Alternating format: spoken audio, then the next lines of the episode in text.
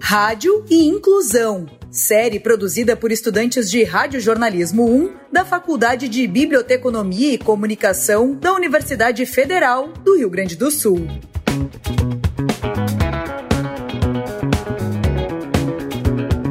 episódio a gente conversa sobre o podcast Deficiência em Foco, projeto que teve início em 2016 e aborda diversos temas como capacitismo, mercado de trabalho e a inclusão de pessoas com deficiência no jornalismo. Eu sou Josué Garcia, junto com Leonardo Lopes, Ana Plá e Rodrigo Fernandes. E hoje conversamos com Antônio Silva, jornalista e pesquisador.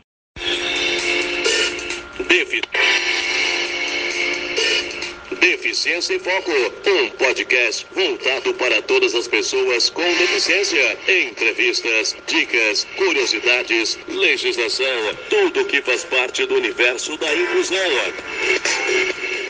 Prazer, então, obrigado pelo convite, né? O Josué que falou comigo, mas bom conhecer vocês. Legal saber que tem uma galera aí estudando e interessado no assunto que é meu trabalho, né? E se transformou no meu trabalho ao longo da faculdade. Mas respondendo a primeira pergunta, é, como eu me interessei por jornalismo, acho que desde criança eu sempre ouvi muito rádio, Sempre gostei muito desse universo e tive a oportunidade de fazer um programa de rádio bem antes de entrar na faculdade. E ali eu tive a certeza que era isso que eu queria, que eu queria fazer uh, jornalismo, eu queria trabalhar com rádio, eu queria fazer coisas nesse meio. Então, em 2013 eu entrei na faculdade e ali eu comecei a conhecer mais sobre o meio e também comecei a entender algumas coisas que me deixaram um pouco preocupado. Eu sou pessoa com deficiência, tenho deficiência física por conta de uma sequela de paralisia cerebral, então eu perdi os movimentos da perna direita. Tive que fazer diversas cirurgias para correção desses movimentos, enfim. Hoje eu tenho um quadro de mobilidade reduzida. Eu ando, tudo certo. Até, inclusive, um dos motivos do meu atraso foi o fato de eu ter me machucado ontem, então eu machuquei o pé. Eu tô tendo que ter uns cuidados por conta disso. Mas ali eu comecei a pensar que não tinham alunos com deficiência nos cursos. E não era um caso do jornalismo, mas no jornalismo existiam três pessoas, né, eu e mais duas. E eu comecei a pensar, se não tem estudante, será que tem mercado de trabalho pra gente? E e eu comecei a pesquisar, comecei a entender como é que funcionava esse meio. Ali, eu, praticamente no, no, no segundo semestre da faculdade, eu decidi o que seria o meu TCC, né, que seria o meu tema de pesquisa,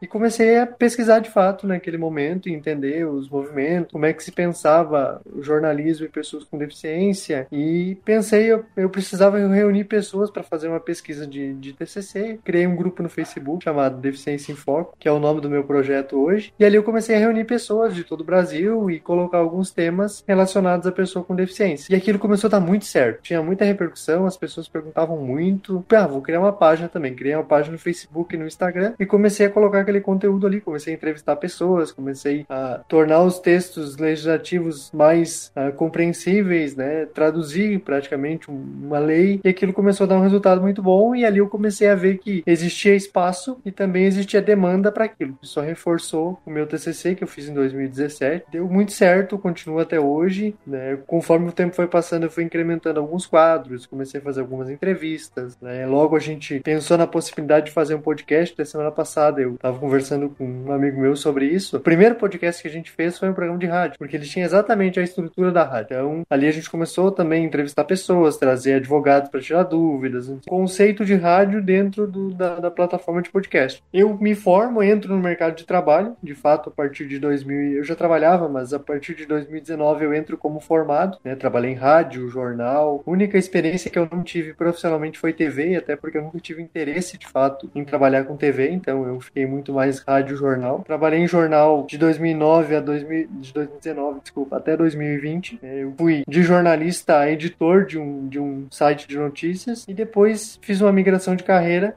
né? Hoje eu trabalho com diversidade e inclusão focado para pessoas com deficiência. Não é jornalismo direto, mas as rotinas são as mesmas. Eu crio conteúdo né, na empresa onde eu trabalho, produção de cartilhas, podcasts, vídeos, textos relacionados ao tema da pessoa com deficiência, porque o nosso objetivo é incluir essas pessoas da melhor maneira possível. E fico nas redes sociais criando conteúdo em paralelo para manter aquilo que eu construí ao longo dos anos de faculdade. Uma coisa que eu queria te perguntar, uh, tu como uma pessoa com deficiência, chegou a encontrar algum preconceito no mercado de trabalho? Então, Josué, é um pouco estranho isso, mas o preconceito para mim ele veio muito pelo descrédito. As pessoas não acreditavam que eu estava ali fazendo o meu trabalho, porque como eu não tenho muita dificuldade de deslocamento, não tenho nenhuma característica hum, física muito marcante da minha deficiência, isso às vezes passa batido. Mas o que acontecia comigo quando eu chegava nos locais, as pessoas não acreditavam que eu estava ali trabalhando. Então eu chegou num momento, numa, numa assessoria que eu trabalhei, que eu pedi para o meu superior que ele fizesse um crachá, para que eu pudesse usar um crachá e eu não precisasse toda vez que eu chegasse num lugar para fazer uma pauta, tivesse que dizer quem eu era, o que eu estava fazendo ali, e de fato eu trabalhava naquele local, porque as pessoas não acreditavam que eu, sendo pessoa com deficiência, pudesse estar ali fazendo um trabalho jornalístico. Inclusive, elas não acreditavam que eu poderia ter me formado em jornalismo, que é uma coisa bem estranha, porque a minha condição ela não, não é intelectual, então ela não afetou a minha capacidade cognitiva, e mesmo que tivesse afetado, isso não impede que você estude o que você quiser, né?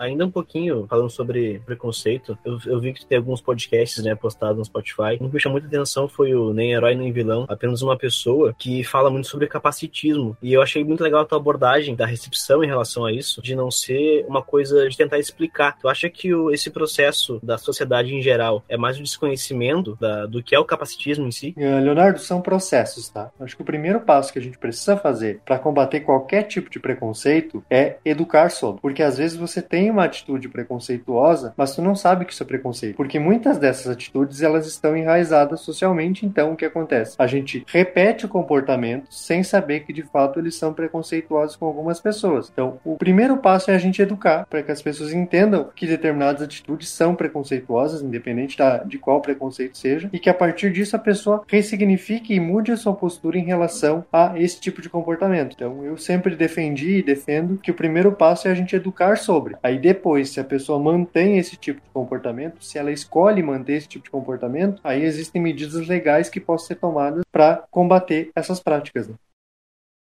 Antônio, como você diria que o debate público impacta a luta anticapacitista, tanto de forma positiva quanto negativa, e como, enquanto comunicadores, podemos contribuir para criar um debate construtivo? Então, Ana, acho que o principal ponto desse tipo de debate é precisamos ter pessoas com deficiência no debate. Esse é o ponto número um. Mas também a gente precisa saber quem são essas pessoas. Porque tem pessoas com deficiência, assim como deve ter nos outros movimentos também, que vivem aquela situação, que têm aquela condição, mas que não refletem sobre. A gente tem N exemplos, se a gente for para a internet, de pessoas com deficiência que utilizam diversos tipos de capacitismo para se promoverem. Né? Então também é, é preciso ter um filtro para que quando a gente dê essa essa voz, dê essa representatividade, a pessoa de fato venha a fazer um discurso mais concreto, mais construtivo e de desconstrução desse cenário que a gente vive. E ele precisa ser quase que inicial, porque a gente ainda tem muitas dificuldades de desconstruir os processos anteriores à inclusão. A gente ainda utiliza a palavra deficiência no dia a dia como algo que falta. Por exemplo, é muito comum a gente ouvir, aí eu não sei se vocês gostam ou não, mas eu escuto muito programa esportivo que as pessoas falam que jogador tal tem deficiência técnica técnica. Na verdade, ele tem falta de qualidade, porque deficiência é uma coisa e ausência de qualidade para fazer alguma coisa é outra. Então, o uso da palavra muitas vezes ele acaba contribuindo para que a gente continue enraizando esse tipo de discurso que é capacitista, que talvez a pessoa diga, ah, mas isso não me afeta em absolutamente nada. Não te afeta, mas você já parou para pensar que se alguém internaliza a ideia de que deficiência é algo que a gente tem a menos e você for com um processo seletivo, você já chega com menos pontos que uma,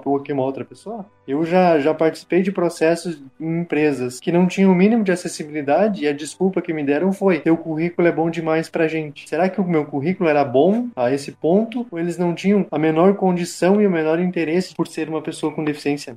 Antônio, um tema que já foi tratado no podcast que eu achei muito interessante é Cripple Face, que é esse ato de representar as pessoas com deficiência na mídia apenas através de histórias que são estereotipadas e majoritariamente negativas. Eu acho que o nosso papel enquanto jornalista é mostrar que existem pessoas e profissionais com deficiência em todas as áreas. Então a gente pode buscar um ator com deficiência para viver um personagem, a gente pode buscar uh, um médico com deficiência para fazer uma reportagem, a gente pode buscar qualquer profissional em quase todas as áreas que sejam pessoas com deficiência para falarem sobre aquilo. Então a utilização, por exemplo, de um ator sem deficiência para representar uma pessoa com deficiência, ela acaba sendo caricata. Por quê? Porque tem o olhar da dificuldade. Ah, Talvez eu que ando ache muito difícil usar uma cadeira de roda. E realmente é. Eu já tive a oportunidade de experimentar, porque eu convivi com o pessoal que faz basquete em cadeira de rodas durante um período que eu fiz o material com eles e realmente é muito difícil. Só que a percepção de dificuldade para mim é uma, para quem precisa e utiliza a cadeira no dia a dia é outra. Então, desconstruir esses espaços e dar voz para as pessoas é fundamental para que elas mesmas falem sobre a vivência e falem sobre a experiência. Porque se vocês, por exemplo, sentarem numa cadeira de rodas, vocês não vão saber o que é ser uma pessoa que não mexe as pernas. Vocês só estarão sentados na cadeira. É totalmente diferente. Por isso que também tem um outro um experimento que se faz, que é a troca de papéis. Não sei se vocês já presenciaram isso. Que reúnem pessoas sem deficiência ah, e, por exemplo, ah, vedam os olhos de vocês para que vocês se sintam cegos. Vocês não vão se sentir cegos. Vocês vão estar de olhos fechados. É totalmente diferente. A pessoa cega, ela desenvolveu habilidades para fazer o que ela faz do jeito que ela faz. E é diferente de você ter os olhos fechados por um momento. E quando a gente pensa em inclusão, e essa é uma prática que se faz em rotinas de inclusão às vezes, você não está mostrando o que é ser uma pessoa com deficiência, você está mostrando a dificuldade que é não fazer as coisas do jeito que você faz. Né? E isso atrapalha muito quando a gente pensa que vamos ter que incluir um cego, mas é tão difícil não ver. Talvez seja difícil para a gente que enxerga, mas para ele que não enxerga e que sabe fazer as coisas do jeito dele, é absolutamente natural. Né? Então, por isso que é fundamental dar esse espaço para as pessoas falarem sobre as suas condições e como elas vivem daquela maneira. Né? Antônio, como quando e por que tu criou o projeto Deficiência em Foco? O projeto ele começa mais ou menos em 2015, 16, agora eu não vou lembrar a data perfeita para dizer para vocês, né? mas foi quando eu decidi que eu faria disso o meu tema de pesquisa, então eu queria reunir pessoas para me ajudarem a responder e a divulgar a pesquisa que eu queria fazer. E o podcast foi uma consequência. A gente uh, produziu por um tempo, produzimos vídeo, né? porque eu tenho duas pessoas que me ajudam voluntariamente, que é minha namorada e meu amigo, que inclusive são as outras duas pessoas com deficiência que eu falei que tinham no curso, né? Nós éramos em três e a gente se aproximou também por isso. O podcast ele veio com uma alternativa mais fácil de, de produzir, por quê? Produção de vídeo, por exemplo, ela demanda muito esforço, porque eu preciso legendar, eu deveria ter um intérprete de Libras, eu preciso fazer uma audiodescrição. Então são muitas ferramentas que a gente não demanda. Né? E como não tem investimento uh, a não ser o nosso, isso acabava que ficava um pouco custoso para fazer, né? E ainda tinha que demandar recurso financeiro. Então o podcast ele veio com essa alternativa justamente por ser mais fácil de produzir e mais fácil de colocar nas plataformas e distribuir. Antônio, um assunto que eu te vi abordando algumas vezes e até agora tu chegou a comentar um pouco, que eu acho bastante interessante, é sobre a função de alguns discursos na forma como a sociedade acaba excluindo através dele as pessoas com deficiência. E nisso, um episódio em particular do podcast que eu achei bastante interessante, tu fala sobre dois termos que muitas vezes a gente usa como sinônimos, e eu queria que tu uh, discorresse um pouco sobre a diferença entre incluir e integrar, e sobre o esvaziamento que às vezes o conceito de inclusão acaba sofrendo por usarem de maneiras não tão devidas assim. Então, Rodrigo, é interessante a tua pergunta, porque é um tema, inclusive, que eu estava falando ontem sobre, a gente estava produzindo uns vídeos na empresa, eu acabei colocando esses cenários, porque a integração, ela é um processo até chegar na inclusão. Porque antes teve a segregação e aí a exclusão de fato, porque isso foi aceito durante muito tempo. Mas qual a diferença principal entre integração e inclusão? A integração, você cria um espaço específico para pessoa com deficiência. Por exemplo, ah, vocês vão no shopping, lá no shopping tem uma mesa reservada para pessoa com deficiência. Aquela ação, ela é vendida entendida como uma ação inclusiva, mas na verdade ela é uma ação integrativa. Por quê? Porque tu separa um espaço específico para aquelas pessoas e que não é para todas inclusive. Porque se eu for usar a mesa reservada para pessoa com deficiência, eu não consigo porque a mesa não tem cadeira, porque na verdade diz pessoa com deficiência, mas ela é exclusiva para o cadeirante. Então ela nem para todas as pessoas com deficiência é. Né? E quando a gente pensa em inclusão, é você sentar no lugar que você quiser, porque o lugar é acessível para você. Ah, eu não recrimino as ações integrativas, né? eu entendo a importância delas delas, só que a gente não pode parar aí. Não é criando uma mesa específica, não é criando uma sala específica, um refeitório específico que a gente resolve o problema. Essas são ações importantes para incluir, que dizem respeito às pessoas, mas a gente precisa mais. Eu quero chegar num lugar e sentar onde eu quiser, porque os lugares são acessíveis. Então, são processos. O problema é que a gente parou nesse processo e acha que fazendo isso está tudo resolvido. Então, é preciso um pouco mais para que de fato a gente consiga uh, pensar numa inclusão plena e para qualquer pessoa, né? Porque quando quando a gente pensa em, uh, em questões acessíveis, elas não são somente para pessoas com deficiência. A acessibilidade é para todos nós, né? Então, a gente precisa avançar ainda nesse ponto, mas eu acredito que são processos e que isso vai acontecer ao longo do tempo, mas poderia ser mais rápido, né?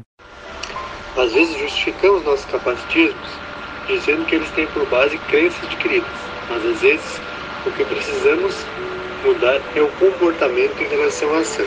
O que é mais fácil? Incluir a partir de agora ou a partir da semana que vem? Uma característica muito forte do teu podcast é que é um conteúdo feito por pessoas com deficiência, para pessoas com deficiência, né? Mantendo esse cuidado muito forte com questões de acessibilidade e principalmente que ele vai na contramão de um erro muito frequente em veículos comunicacionais, que é só chamar pessoas com deficiências em datas específicas ou para falar sobre suas deficiências, condições médicas e afins. Uh, tu pode falar mais sobre teu podcast e a ideia por detrás dele? Então, o objetivo das entrevistas é justamente trazer as pessoas para falarem sobre as coisas que elas fazem, né? Seja uh, jornalistas, eu entrevistei uns colegas jornalistas recentemente que são pessoas com deficiência, que são meus amigos, né, que eu conheci a partir da, da experiência da página, e justamente trazer esse espaço de debate para que as pessoas também compreendam que você não, sendo pessoa com deficiência, a vida ela é contínua, você não vai viver a deficiência o tempo todo. Você trabalha, você estuda, você namora, você tem dias bons, dias ruins, como qualquer outra pessoa. E na cabeça de algumas pessoas, você só pode falar sobre a deficiência porque é aquilo que você vive. E recentemente, inclusive, uma pessoa me abordou no Twitter quando eu divulguei uma entrevista que eu ia fazer. Então eu tenho um outro espaço que eu não falo sobre pessoas com deficiência. E a pessoa me questionou por que eu estava divulgando aquilo ali, se aquilo ali não tinha nada a ver com pessoas com deficiência. Como se eu também fosse obrigado a falar o tempo todo sobre isso e somente sobre isso. Isso também é uma forma de capacitismo. Você não enxergar a possibilidade que as, que as pessoas têm de fazerem outras coisas e fazerem o que elas quiserem. Pode ser pessoa com deficiência e falar sobre futebol, sobre vôlei, sobre sobre política, sobre o que você quiser, desde que você se prepare para isso e tenha conhecimento para isso, né? Antônio, como tu, tu falaste agora nessa resposta, né? Que não só falar sobre deficiência, a pessoa que tem deficiência tem que estar inclusa em todos os assuntos, né? Como eu tô vendo aqui tá a camisa da Inter, do começo dos anos 2000, tu enxerga dentro do, do esporte uma válvula de escape não só importante como necessária, e como tu enxerga o aporte financeiro, o investimento que tem, poder público em geral, em relação a poder apoiar essas pessoas que precisam de uma forma forma de, de, de, ter um esporte e muitas vezes ela precisa de algo especial, né? De algo que precisa necessariamente do aporte financeiro para poder ocorrer. Então, Leonardo, a questão é bem complexa porque o esporte em si, quando não é futebol, ele já não tem investimento, né? A gente tem essa cultura de que o nosso esporte é o futebol e os outros que lutem, né? Quando na verdade, quando a gente vai a fundo, não é. A gente tem resultados muito bons em outras modalidades e uma delas é o esporte paralímpico, porque se você for comparar quadro de medalhas, o esporte paralímpico ele traz muito mais mais medalhas que o esporte olímpico. Mas se você for olhar o quanto que custa, e agora eu vou ficar te devendo essa informação, mas depois eu posso mandar para vocês, quanto que um atleta, ganha com a medalha de ouro olímpica e quanto um atleta paralímpico ganha, o valor é absurdamente diferente. Sem falar em visibilidade, aqui um exemplo que eu cito é o da Rebeca, quando ela ganhou o ouro olímpico, ela cresceu absurdamente no Instagram. Que bom para ela, né? Só que quando a gente tem um atleta paralímpico ganhando um ouro, uma modalidade em que o Brasil é soberano, inclusive inclusive, a pessoa não ganhou nem mil seguidores no Instagram. Tem muito impacto uh, ah, para se observar aqui, inclusive eu tô escrevendo um artigo sobre isso, que não foi publicado ainda, que é olhar para esses dois lados. Por que, que um cresceu tanto e por que, que o outro não cresceu? E a gente começa a olhar o, a interpretação que as pessoas têm sobre a deficiência. Por exemplo, será que é legal a gente olhar para uma pessoa no Instagram que os olhos dela são brancos, quando a pessoa é cega, e ela posta uma foto e os olhos são brancos? Será que isso é agradável para as pessoas verem? Então tudo isso impacta na hora de seguir na hora de acompanhar, na hora de investir. Será que eu quero que alguém que não tenha dois braços ou não tenha as duas pernas seja a, a representação da minha marca? Tudo isso a gente precisa discutir abertamente, porque alguns atletas têm investimento, mas o investimento ele não é massivo e mesmo assim o resultado vem. Isso também é um trabalho importante feito pelo Comitê Paralímpico Brasileiro. Eles conseguiram, com muita organização e muito trabalho, trazer esse investimento e conseguir dar resultado no final. Só que realmente, como tu mesmo disseste, é difícil a gente pensar no esporte esporte paralímpico, por quê? Porque demanda acessibilidade, demanda investimento, né? demanda oportunidade para essas pessoas, a ponto de você olhar para aquele atleta não como um exemplo de superação, mas como alguém que se preparou para chegar onde chegou e conquistar resultados. Inclusive, teve um movimento também interessante, se vocês pesquisarem, dos próprios atletas paralímpicos dizendo que eles não eram exemplo de superação e nem heróis. Por quê? Porque quando a gente usa esse tipo de expressão para se referir a pessoa com deficiência, atleta ou não, a gente desmerece todo o trabalho que ela fez até ali. Né? Eu não estou estou aqui com conversando com vocês por ser um exemplo de superação. Estou aqui porque desde 2013 eu estudo ano a ano esse fenômeno que a gente está falando agora. Sou pessoa com deficiência também, poderia não ser, porque o campo de estudo ele é aberto para qualquer pessoa. Acho que aqui também é interessante a gente frisar. Não precisa ser pessoa com deficiência para estudar a deficiência. Né? A gente pode e deve ter outras pessoas fazendo, mas é preciso também entender que o trabalho é resultado de esforço e não apenas ser justificado como algo além do empenho da pessoa. Né?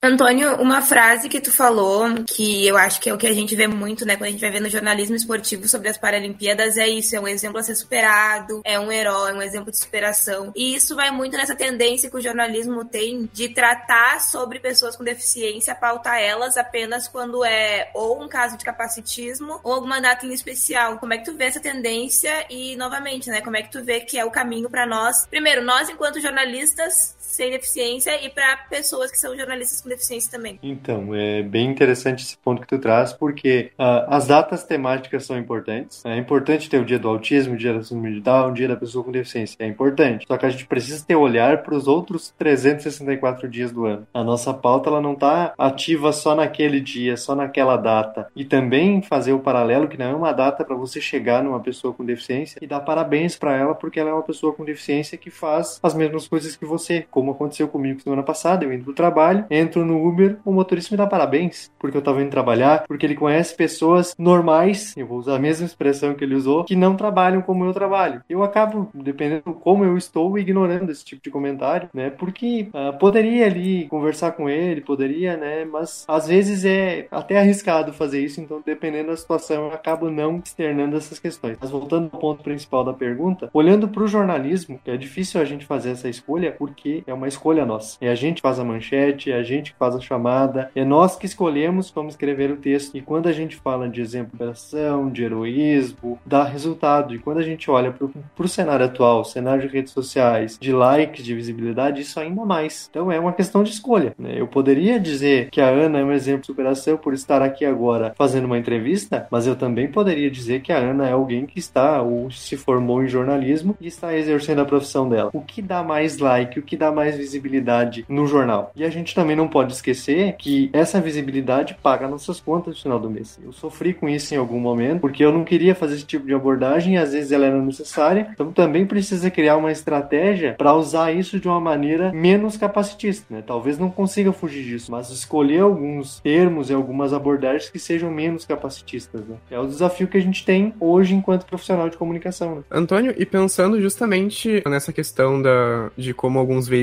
muitas vezes não pautam esse assunto da melhor forma possível. Tu poderia nos indicar alguns exemplos de, de jornalismo ou de comunicação no geral que sejam bem feitos? Então, podcasts, algum, algum jornal em específico, qualquer produção de mídia no jornalismo, na comunicação, que tu recomende que trate de, uh, sobre esses assuntos de, de uma forma adequada, além, óbvio, do teu podcast. Então, Rodrigo. Tem alguns blogs que eu acompanho, que eu gosto, que eu colaboro com alguns, inclusive. Por exemplo, o Casa Adaptada é um, um dos blogs mais antigos quando a gente fala de pessoas com deficiência, tecnologias assistivas, enfim, todo o universo da pessoa com deficiência. É, tem também o blog Vencer Limites, que é um dos maiores blogs do Brasil. Uh, quando a gente fala de pessoas com deficiência, ele está vinculado ao Estadão, inclusive o jornalista que comanda é uma pessoa com deficiência também. Tem a coluna Assim Como Você, na Folha de São Paulo, que é tocada pelo Jairo Marques, que é um jornalista com deficiência deficiência também. Tem o Jornalista Inclusivo, né, que é um projeto que iniciou há alguns anos de um jornalista com tetraplegia, ele sofreu um acidente e ficou tetraplégico. Depois. São veículos de pessoas com deficiência, feitos por pessoas com deficiência e que informam sobre a causa. E que também enfrentam o desafio uh, escolher não fazer uma manchete capacitista e às vezes perder acesso porque as pessoas também procuram isso. Participei de uma discussão essa semana no Twitter sobre o posicionamento do Marcos Mion ter bloqueado uma seguidora porque ela reclamou reclamou que ele chamou o filho dele de herói, dizendo que ele foi capacitista. De fato, ele foi, porque ele poderia ter feito isso sem dizer que o filho dele é um herói somente por ser uma pessoa autista. Ele é uma pessoa autista, beleza, tem todo o suporte que o Mion consegue dar para ele e não faz disso dele um herói. Só que ao mesmo tempo a gente precisa pensar sobre o fato de que talvez uh, chamar essa pessoa de herói, de exemplo de superação é o que restou para aquela família, porque a gente não discute a deficiência como um fenômeno social. A gente em nenhum momento na escola pensou falar sobre pessoas com deficiência na aula de biologia, por exemplo, se fosse entender um corpo, porque muitos de nós não teve colegas com deficiência na escola. Durante muitos anos eu era eu fui o primeiro aluno com deficiência nas escolas que eu estudei. Né? Então como que a gente vai tornar esse assunto natural na sociedade se a gente não consegue discutir ele sequer em sala de aula? Então é um desafio grande que a gente tem, né? E esses canais que são criados justamente para falar de pessoas com deficiência são importantes para que a gente consiga começar a dar visibilidade para essas pautas. Né?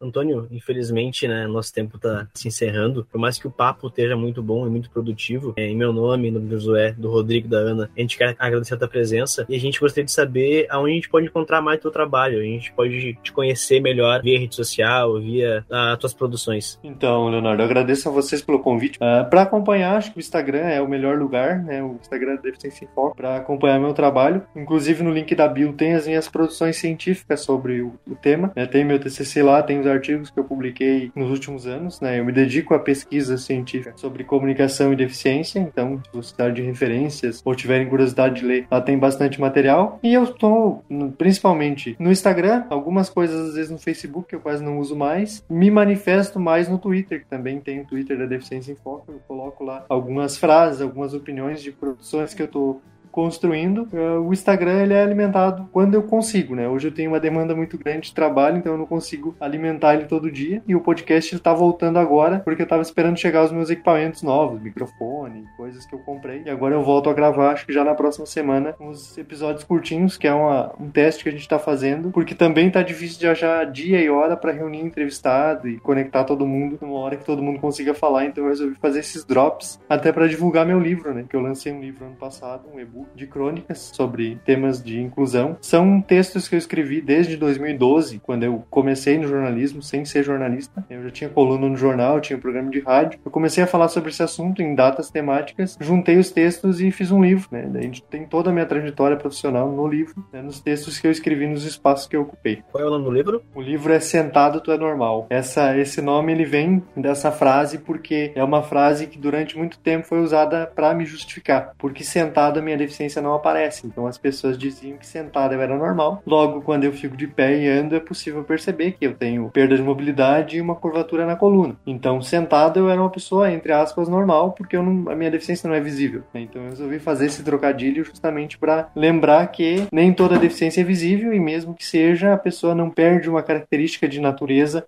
por ser uma pessoa com deficiência.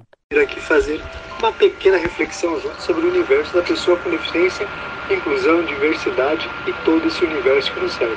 E hoje a gente vai falar de pessoas, isso mesmo, pessoas. Nem herói, nem vilão, apenas uma pessoa.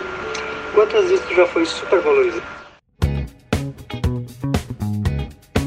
Muito obrigado a você que ouviu até aqui e principalmente para você, Antônio. Muito obrigado. Eu que agradeço o convite, espero ter ajudado vocês. Contem comigo aí porque vocês precisarem nesse tema. Rádio e Inclusão. Série produzida por estudantes de Radiojornalismo 1 da Faculdade de Biblioteconomia e Comunicação da Universidade Federal do Rio Grande do Sul. Produção e apresentação: Josué Garcia, junto com Leonardo Lopes, Ana Plá e Rodrigo Fernandes. Sonoplastia: Neudmar da Rocha. Professor responsável: Luiz Arthur Ferrareto.